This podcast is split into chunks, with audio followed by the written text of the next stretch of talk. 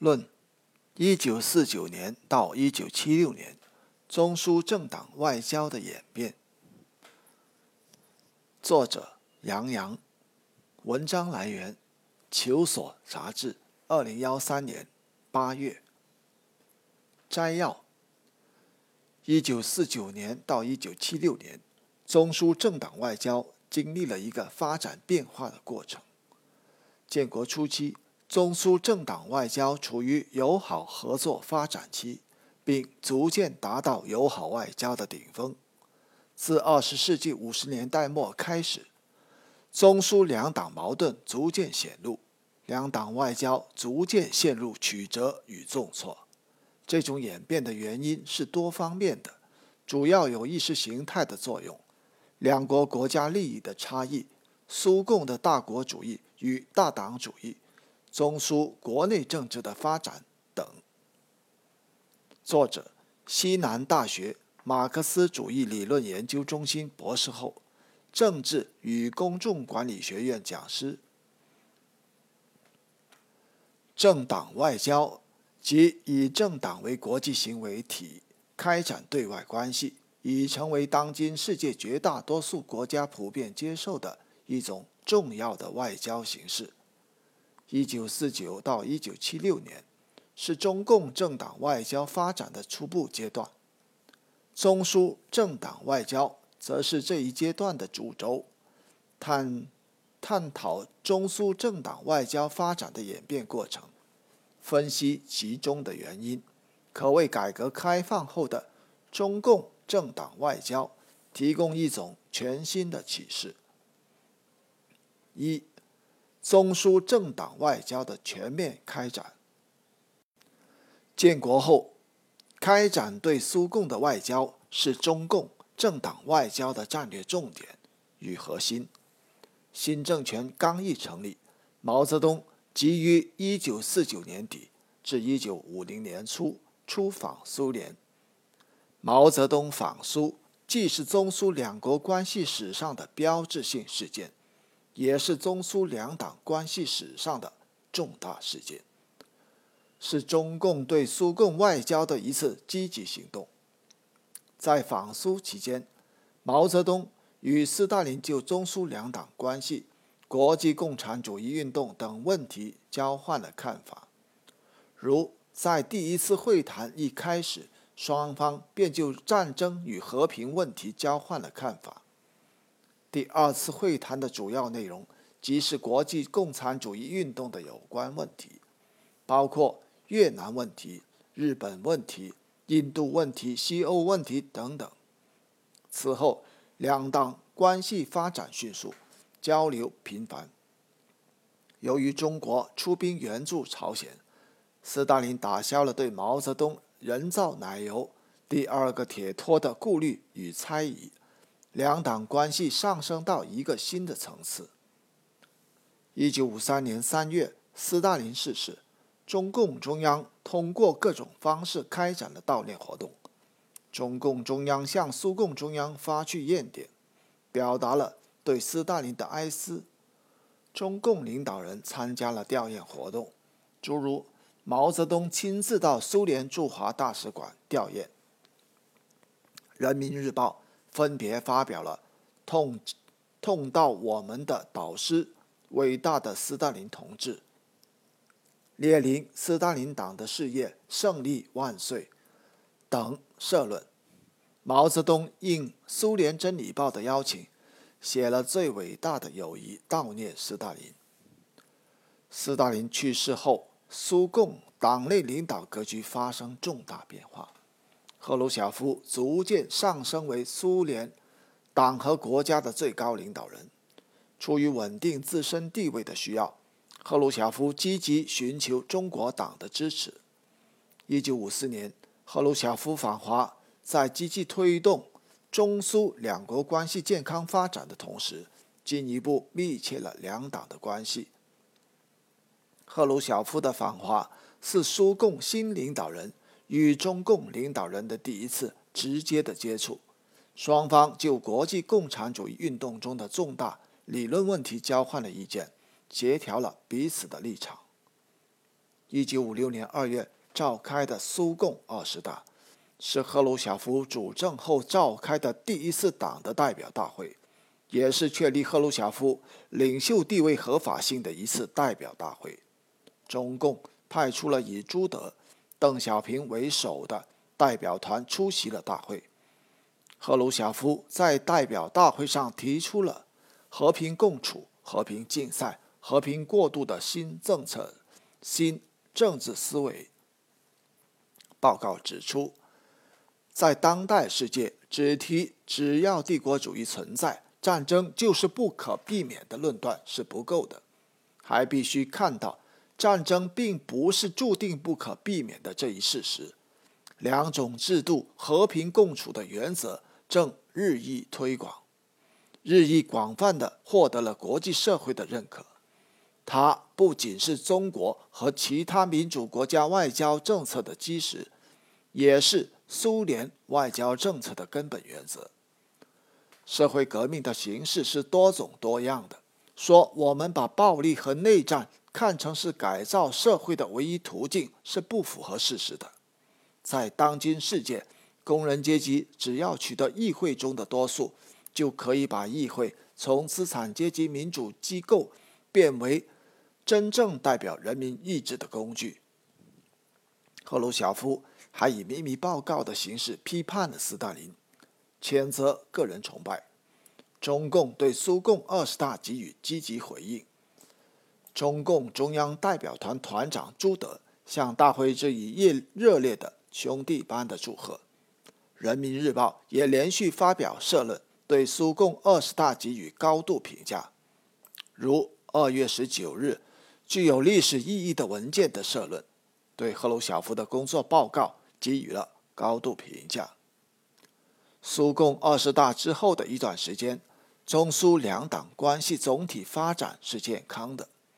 就对苏共外交而言，中共主要采取了如下一些积极措施：第一，在苏共激烈党内斗争中，对赫鲁晓夫给予了明确的支持，例如。例如，在一九五七年六月苏共中央全会上，赫鲁晓夫同马林科夫、莫洛托夫等人的斗争中，中共领导人虽然有不同的看法，但出于维护中苏两国两党关系以及国际共产主义运动团结的深层考虑，毛泽东和中共中央明确表示了对赫鲁晓夫的支持。对于赫鲁晓夫于同年十月全会上解除朱可夫兵权一事，中共中央出于同样理由，也给予了明确支持。第二，积极帮助苏共处理波匈事件。一九五六年十月，波兰事件发生后，苏共中央主席团致信各社会主义国家党中央，鉴于波兰事件和波兰的局势，我们希望进行协商。还说要派专机来接中国代表团。接到邀请后，毛泽东于二十一日晚上召开中共中央政治局常委扩大会议，讨论波兰局势和苏共中央的来信。会议决定派刘少奇率代表团访苏，其任务主要是从中做调解工作，劝他们协商一致，达成协议。方针是着重批评苏共的大国沙文主义，同时劝说波兰党顾全大局。方式是分别和波苏两方会谈，而不搞三方会谈。二十三日，以刘少奇为团长的中共代表团抵达莫斯科。二十四日，应苏共中央的邀请，邓小平、刘少奇等中共代表团成员出席苏共中央。为讨论波匈局势而紧急召开的主席团会议，刘少奇在发言中专门就波兰以及匈牙利为什么会发生这些事件的原因，对苏共中央提出坦率的批评。刘少奇首先声明，苏共中央委员会对波兰采取的措施是正确的。基本的一条是，苏联是社会阵社会主义阵营的中心，不能有几个中心。同时也指出，缺点是有的，应该纠正；有时是强加于人。刘还批评了过去斯大林对待日本共产党的错误态度。刘少奇最后表示，保证与苏联团结一致。赫鲁晓夫则表示同意刘的观点，中共参与波匈事件的解决是对苏共的极大支持。第三，发表两论，正面阐述中共的观点，弥补赫鲁晓夫批判斯大林统的篓子，回应国际社会的反共反苏势力攻击。人民日报。发表了关于无产阶级专政的历史经验，简称“一论”，是中共为弥补苏共二十大对斯大林的批判，在国际共产主义运动中产生的负面影响，提出有关当代国际共产主义运动重大问题的看法与意见。